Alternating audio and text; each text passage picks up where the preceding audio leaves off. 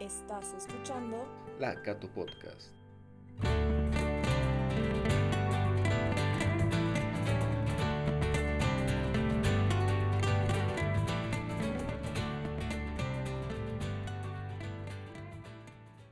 Buenos días queridos oyentes, comenzamos con La Cato Podcast.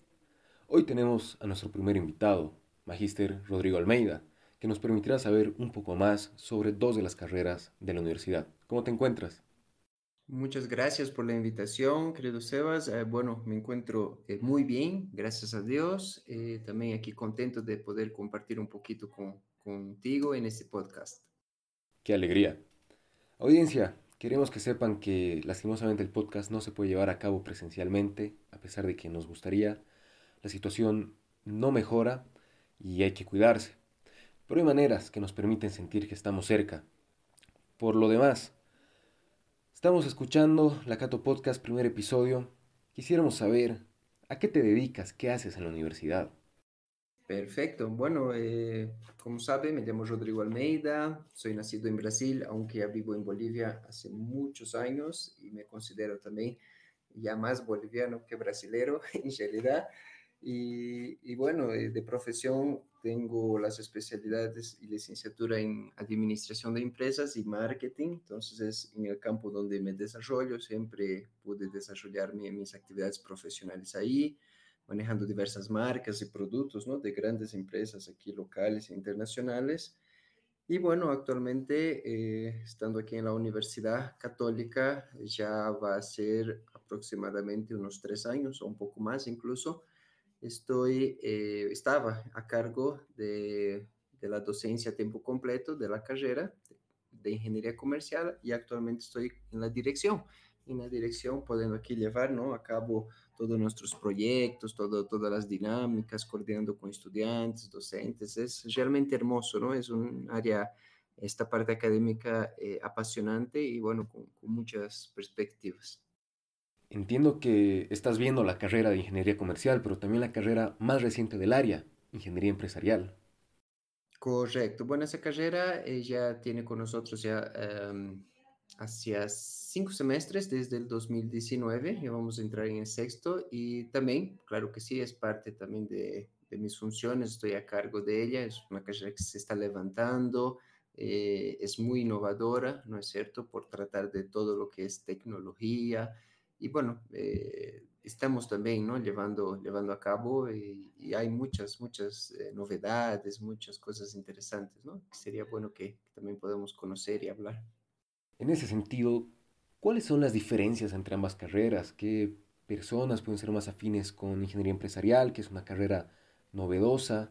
¿Quiénes se quedan con la tradicional ingeniería comercial? Cuéntanos un poco. Excelente. Bueno, esa es una duda que surge a menudo, ¿no? Porque eh, si uno no conoce a detalle cada una de las carreras puede tender a confundirse o pensar que incluso es la misma, ¿no? Y no lo es. Eh, un primer detalle que yo creo que es bueno entender para todas aquellas personas que les gusta las ciencias empresariales o piensan ¿no? estudiar una de estas carreras es que ellas son complementarias y siempre van a estar de la mano al momento de eh, apoyar una gestión dentro de una empresa. Sin embargo, eh, cada una de ellas va a definir o va a estar direccionada a un área específica donde va a desarrollar todas sus eh, potencialidades. Ahora, por ejemplo, empezaremos hablando de ingeniería comercial. La ingeniería comercial, en este sentido, va enfocada al manejo y gestión de los clientes en eh, esencia, a través, por supuesto, de la gestión de los productos para satisfacer las necesidades de los clientes, también lo que es fijación de precios en productos, tanto productos existentes como nuevos. También estamos con el tema de la distribución, que bueno, en su momento, eh, actualmente se hace lo que es la distribución física, pero también con las tecnologías actuales la distribución digital, ¿no es cierto? Sabemos que eh, muchos, muchas empresas ya entraron en este sistema de compra electrónica, ¿no es cierto? Y también el tema de la entrega mediante eh, sistemas de repartición. Entonces, ahí todo esto maneja ingeniería comercial, enfocado al cliente. Eh, bajo lo que es la ciencia o la, el área de marketing que han podido seguramente escuchar en algún momento. Entonces, esta área que es apasionante del marketing nos permite realmente eh, gestionar, manejar el cliente. ¿Y qué empresa no necesita cliente? ¿No es cierto? Todas ellas necesitan gestionar sus clientes porque sin ellos no existirían en realidad. Ahora, en comparación, yendo para otro lado de la ingeniería empresarial, esa también está bajo el paraguas de las ciencias empresariales, es decir, también va a estar eh, tocando, ¿no? Y, involucrada con la empresa, pero ya no se enfoca, ya no se eh, dirige eh, directamente con los clientes, ¿no es cierto? Aunque sí puede también tener intervención, eso no es algo excluyente, pero su foco principal, en este caso, es la tecnología, es decir, vamos a hacer eh, gestiones, manejos, por ejemplo, para dar algunas, eh, algunos ejemplos ilustrativos, manejar bases de datos desde de los clientes, porque al entrar en tu página o tus redes sociales se genera mucha información, lo que también podemos mencionar que es el Big Data. Entonces, alguien tiene que gestionar esta información y gestionar, por supuesto, eh, de manera inteligente para que se pueda tomar decisiones de la empresa, porque imagina, uno tiene tanta información, tantos datos de los clientes, pero no lo utiliza para tomar decisiones acertadas. Entonces es como estamos desperdiciando, estamos eh, botando por la ventana dinero, en otras palabras, ¿no? Es oro en polvo. Ya hemos pasado, ¿no? La, la época, ¿no? Eh, del, del petróleo, ¿no? Que era el principal recurso. Ahora creo que el principal recurso es la información. Y esa carrera en particular es la que gestiona esta información. Gestiona la información del cliente para tomar buenas decisiones. Entonces se fija, va de la mano incluso con ingeniería comercial, que es quien toma acciones y estrategias de marketing para fidelizar, eh, tener el cliente ¿no? Eh, satisfecho. Y a la vez, el ingeniero empresarial es quien va a dar el soporte, va a manejar. Y bueno, no es su única función, por supuesto, ¿no? Va a tener ahí diversas otras actividades y, áreas ¿no? de desempeño, pero esta es una gran eh, comparación para que uno pueda entender. ¿no? Entonces, uno se enfoca en la base tecnológica para manejar información, procesos, simulaciones dentro de la empresa y la otra se enfoca en el marketing para dar atención al cliente, gestionarlo y hacer llegar nuestros productos y servicios a él. Básicamente esto, querido Sebas, es una eh, buena comparación para que uno tenga ¿no? la, la idea inicial a dónde se dirige. Pero por supuesto que también tiene similitudes, ¿no? Ya que ambas van a tener la base para crear empresas, van a tener la base para mm, administrarla, gestionarla, sus recursos, sus áreas. Entonces, eso es lo bueno de, tener carreras eh, en áreas parecidas, ya que se permite, en este caso, eh, llevar a cabo eh, muchas funciones paralelas desde diferentes áreas. Ahora eh, creo que me preguntabas también por otra parte eh, quiénes no están direccionados o quiénes deberían elegir ¿no? una de estas carreras, ¿verdad? Correcto. Sucede que en mi experiencia he compartido con muchas personas que dejan empresarial por las materias de sistemas, entonces no sé qué perfil tiene cada carrera. Perfecto. Mira, eh, la carrera de ingeniería empresarial, por supuesto, que tenía una base, en esa parte, una base matemática un poco más sólida. Eh, ¿Y por qué? En ese sentido es debido a que tiene un gran elemento ¿no? de, eh, de sistemas donde uno permite desarrollar, desarrollar eh, bases de datos, desarrollar otros softwares que les va a permitir la administración de esta información. Entonces, es una, una competencia necesaria para que el estudiante maneje y aprenda, ¿no es cierto?, desde la universidad. Ahora, no significa que ingeniería comercial no tenga números, eso no es cierto, ¿no? O sea, igual se maneja las estadísticas para investigar el mercado y conocer lo que, opina y qué, necesita el cliente, pero bueno, son distintas, ¿no? Si a alguien no le gusta la programación, no, está afín a las computadoras, entonces yo creo que ingeniería empresarial no es la mejor opción, pero todo lo contrario, aquellas personas que sí, sí les gustan, sí les interesan eh, ese tema, yo creo que es un foco eh, muy positivo para las personas que desean entrar ¿no? Eh, en esa parte tecnológica y darle ¿no? un aporte a la empresa, sea empresa de terceros, empresa familiar, pero desde el punto de vista tecnológico. Ahora, ingeniería comercial, si se fija, van a estar, tiene un elemento que a mí en particular me gusta mucho, ¿no? Es eh, la calle. Y uno dice, ¿qué está hablando? Bueno, cuando uno es ingeniero comercial, tiene que estar en contacto con los clientes. No puede solamente estar atrás del escritorio. El escritorio es importante para hacer la planificación, ¿no es cierto? Todos los, eh, todas las estrategias que uno va a tomar en el mercado. Pero si eh, se fijan si, o si entiende, es importante estar en contacto con los clientes. Y esto es una, una de las características de la carrera. A mí en particular me gustaba, ¿no? Visitar a mis clientes, tener, ¿no? Este contacto directo con ellos. Una de las empresas donde pude trabajar, que es DIM, manejando diversas marcas como Red Bull, eh, teníamos el tema de, por ejemplo, los vinos Campos de Solana, eh, Whisky Chivas. Entonces yo visitaba, ¿no? Los restaurantes donde se consumían, eh, los, las discotecas, también los supermercados y veía ¿no? la exposición, veía el comportamiento del cliente y eso a mí era algo que me motivaba mucho. Entonces, para una persona que le gusta tanto realizar planes, estar eh, manejando estrategias, pero también le gusta estar en contacto con el mercado, con los clientes, eso también es una gran carrera, ¿no es cierto? Bueno, aparte de todo lo que conlleva, ¿no? Lo mencionado, desarrollar nuevos productos, eh, nuevas marcas, porque, por ejemplo, alguien estuvo atrás de Nike, por ejemplo, para desarrollar su marca, sus nuevas zapatillas y cada año o cada cierta temporada salen nuevos productos. Entonces ahí tiene que haber alguien creativo que plantea la idea para que salga este nueva, esta, nueva, esta nueva tendencia, esta nueva marca. Y bueno, para eso se necesita, en este caso, el ingeniero comercial, ¿no? Para ejecutar los planes, para que haya las promociones en las tiendas, la visibilización del producto, entre otras, ¿no?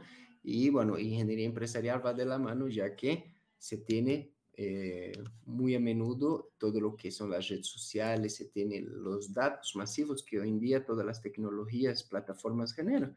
Entonces, uno no puede solamente mirar el mercado, tiene que mirar el área digital. Entonces, se fija, tenemos ahí algo que va de la mano y ayuda mucho trabajar estos dos profesionales. No es que son excluyentes, ¿no? O competidores, sino que más bien se complementan y así se un poco se diferencia y está direccionado, ¿no? Más o menos a este, este perfil de estudiantes, ¿no?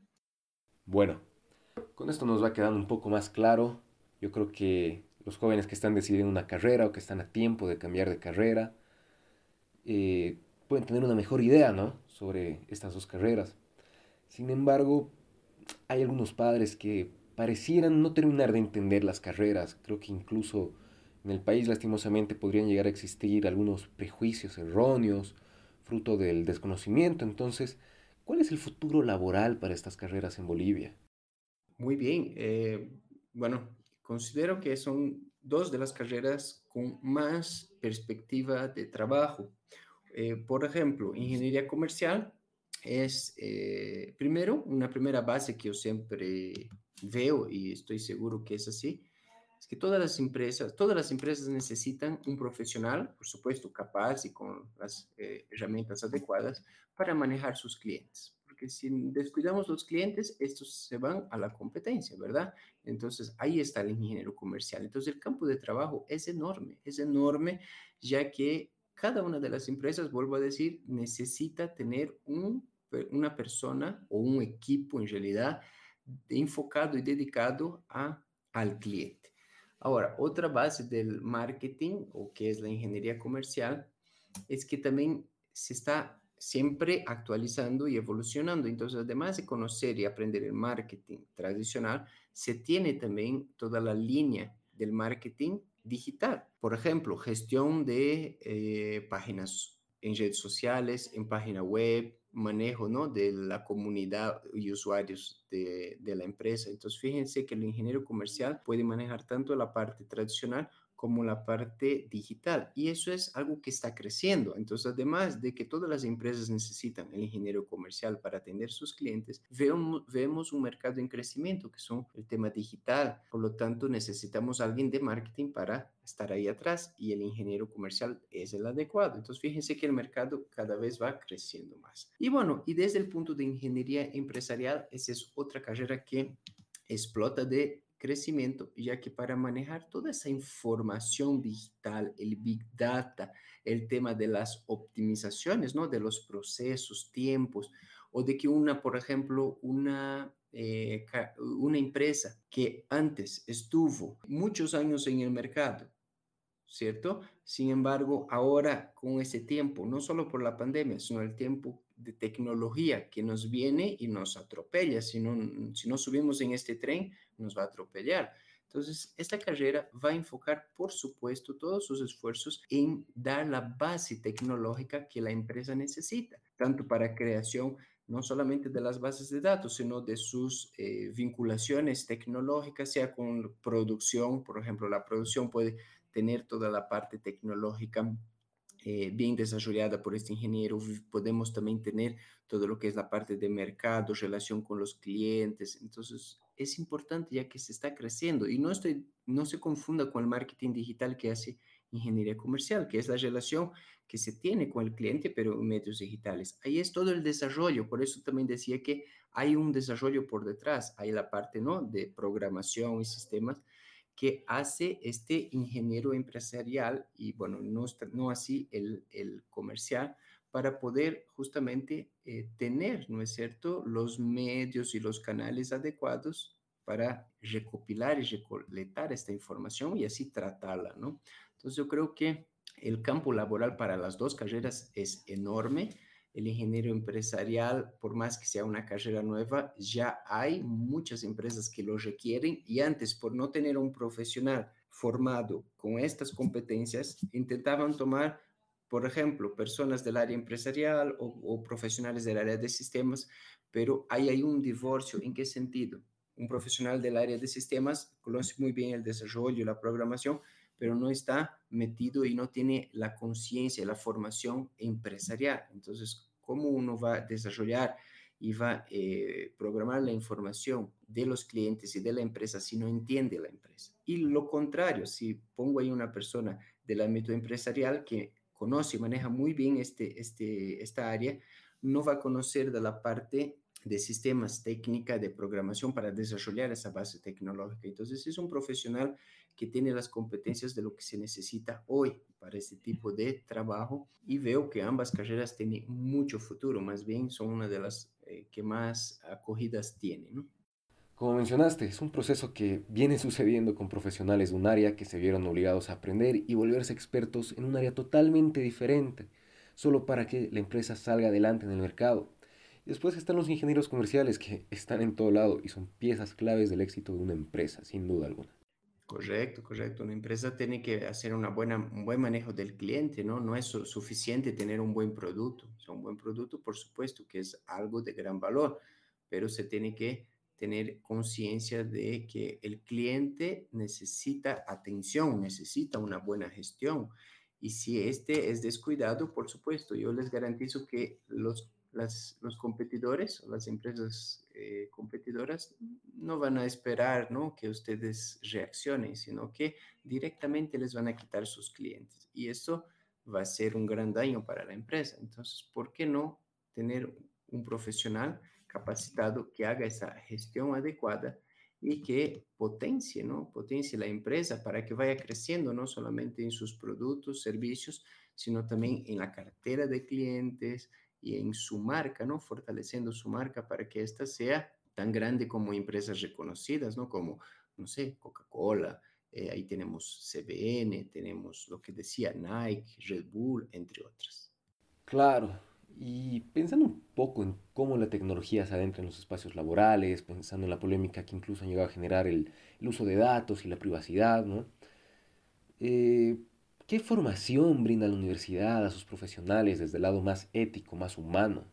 Claro que sí. Bueno, eh, como es de conocimiento, ¿no? No es ni un secreto, la, la, la, universidad, ¿no? Forma a los estudiantes no solamente en la parte profesional técnica, sino que también en la parte humana y de valores. Por lo tanto, eh, va de la mano, ¿no? Eh, siempre, no solo en esta carrera, sino que en todas las demás, eh, un manejo adecuado de no solamente de la empresa, sino que de la información que uno tiene en la mano. en este caso, por ejemplo, si estamos hablando de los medios digitales, hay hoy por hoy todo lo que mencionamos, ¿no? De, de los datos de los clientes y esto es algo muy confidencial que a veces las empresas tienen el acceso, ¿no? Y eso es un poder, es un poder eh, muy grande a la mano al momento de utilizar. Si uno utiliza adecuadamente, puede, por supuesto, rentabilizar a la empresa, pero uno puede también tomar acciones eh, antiéticas, ¿no? O dando usos inadecuados a, a, la información. Entonces, desde la parte de valores, reforzamos esto, mostramos cuál es la forma adecuada de usar, cuáles son las consecuencias para que ese profesional conozca y aporte positivamente en el, en el, en el área, bueno, en la industria, ¿no? Ya que no solamente necesitamos conocimiento, sino que por supuesto también eh, la parte humana y la católica ofrece eso. Excelente. Creo que con esto la gente puede comprender mejor las carreras y tomar decisiones más acertadas o ¿por qué no? Simplemente ampliar su conocimiento sobre los profesionales de hoy y del futuro. No sé si recuerdas, pero te comenté que en la Cato Podcast eh, cerramos con una pequeña actividad y es todo para olvidarnos un poco del tema académico, así que no sé, ¿te sientes preparado? Bueno, yo creo que uno nunca nace preparado, pero en el camino va afrontando los desafíos y creo que para eso sí estoy preparado, para asumir nuevos desafíos. Vale. Entonces, primero que nada, eh, ¿cuántos idiomas hablas por, por, casualidad? Bueno, yo manejo el portugués y el español al 100%, bueno, como soy también nativo de Brasil.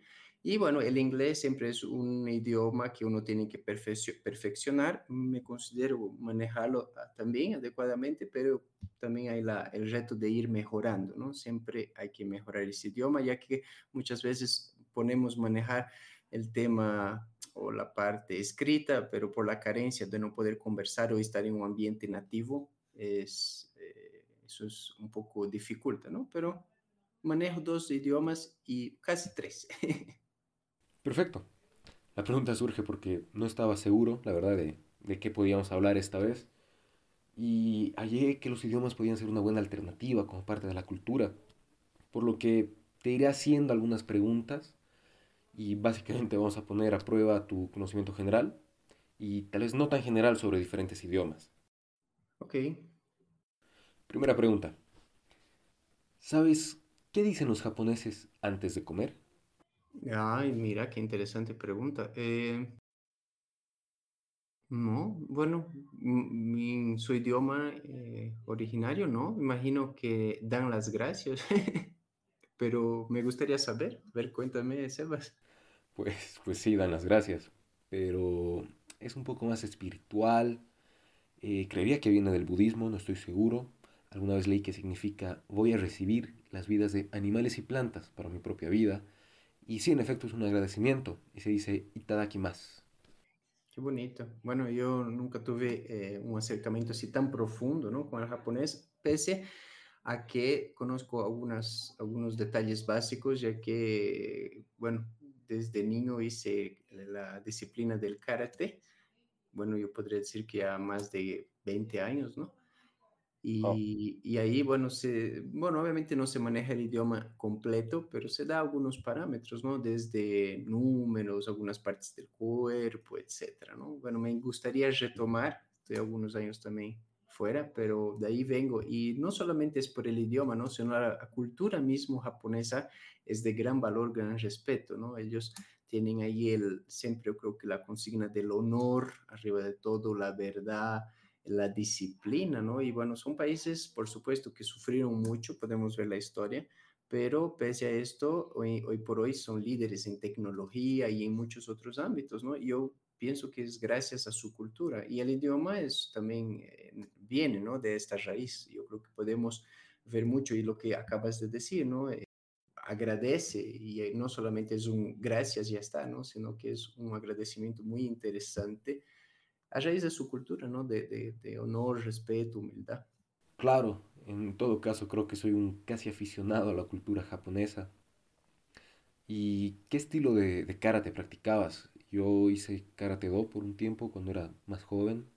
Ah, interesante. Mira, el karate do es, eh, es bueno, del estilo que hacía es el Shotokan. Ya. Y, y eh, en este caso, eh, bueno, empecé en Brasil, ¿no? Yo creo que más o menos a mis 13. Y bueno, pude desarrollar hasta mayor. Después vine a Bolivia a mis 20 y aquí también continué. Hay un, un grupo, bueno, tenía un grupo muy lindo de, de amigos aquí, karatecas. Aunque aquí eh, no manejaba, manejaba el Shitoryu y entre otros estilos. Entonces, bueno, yo me adapté, continué estudiando, ¿no? Y al final eh, aprendí mucho, ¿no? Yo creo que, creo que del, del karate no, no, siempre uno tiene que estar enfocado solamente en, una, en, una, en un camino, ¿no? Sino eh, en varios. Y además que son hermanos, ¿no? El karate do en realidad significa camino de las manos vacías, ¿no? Do, camino, de, de, de, mano y cara es vacías. Entonces, por eso hay la característica de no usar armas. Pero eh, en diferentes estilos hay diferentes eh, tipos de, de, defensas, ataques, eh, presentaciones, ¿no es cierto? Simulaciones de, de lucha. Entonces, tuve bastante, bastante influencia, ¿no? De estas dos líneas de de karate, ¿no? Y, y, bueno, llegué por supuesto a la, a la cinta negra, pero eh, lo más lindo eran las competiciones en realidad, ¿no? Me encantaba, pude viajar aquí a Sucre, donde más? A Beni y aquí en Cochabamba, fue los tres lugares que pude ir participando, ¿no? De, de, de torneos de karate. Lindo, linda, linda aventura, linda y épica experiencia. Sin duda alguna, como disciplina es muy aprovechable. Vamos con la siguiente pregunta. ¿Sabes cómo se brinda en alemán? Uy, eh, bueno, deben brindar por la cerveza. Yo sé que ya toman bastante cerveza y son de las más ricas del mundo. Aquí la Paulaner es, son de ellos, ¿no? O sea, ojalá no me equivoque. ¿no? Sí, sí, sí. sí, e, esta es una de las que más me gustan realmente, pero eh, no, no sé cómo se dice salud en alemán. bueno, lo más común es decir Prost. Y bueno, hay otra forma que es son vol, que es casi un sinónimo menos conocido. Pero lo curioso de esto es que los alemanes para brindar sí o sí se miran a los ojos. Mm, para un oh. tema también de respeto o de conexión con la persona con la que estás compartiendo. Quisiera saber el motivo exacto, solo sé que me reñían cuando no lo hacía.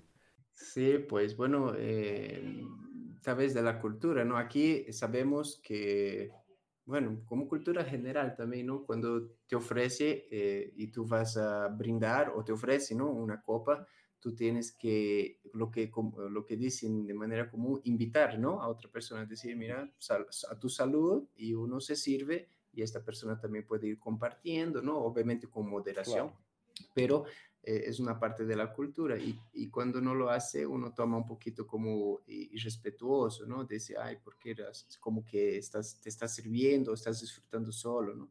Entonces claro, eso... Cae mal. Es, cae mal, sí, creo que esa es la palabra. ¿no? Y allá debe ser similar, ¿no? Tal vez posiblemente.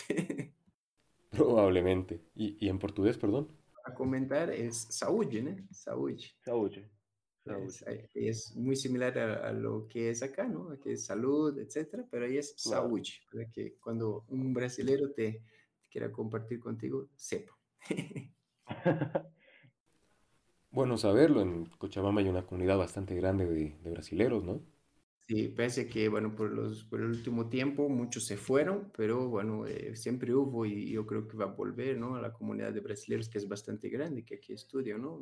Entre carreras de salud principalmente. Y yo creo que en un momento u otro, si no, si no cruzaron con un brasilero, van a acabar haciéndolo y, y bueno, sería lindo que puedan compartir también su cultura, ¿no? Su cultura que es, que es bastante amplia. Adelante, claro que sí, claro que sí. Siguiente pregunta. Bueno, la última pregunta va a poner a prueba tu español. No sé si conoces modismos de otros países, como ser Argentina, Perú, Colombia. Mira, bueno, cada, cada país tiene sus modismos. Ahorita, bueno, yo no soy el mejor en recordar ellos, ¿no? Porque como mi lengua materna no es el español, a veces yo, particularmente al principio, escuchaba todos muy similares, ¿no? No sabía diferenciar. Ahora un poquito ya tengo una mejor habilidad pero eh, lo que escucho, por lo menos, a ver, si, estamos hablando primero, no solo los vecinos, sino España, ¿no? Que es bastante, bastante interesante y principalmente en las películas, ¿no? Renegamos cuando no, no vemos películas en español ahí porque está lleno de tíos, tías, hostias. Entonces, e, es interesante, uno aprende y acaba entendiendo, ¿no? Pero creo que, fíjense, un idioma en diferentes países se puede cambiar un montón, ¿no? Igual el portugués de acá de Brasil con el de Portugal es así también eh, al revés, ¿no? Si vas allá acabas no entendiendo de qué te están hablando y es el mismo idioma, te diré. Entonces, por, por ahí va un poquito de mi conocimiento, ¿no? Ahora, después, eh, si no me equivoco, en, en, Chile, ¿no? El P o es en Perú, ah, mira.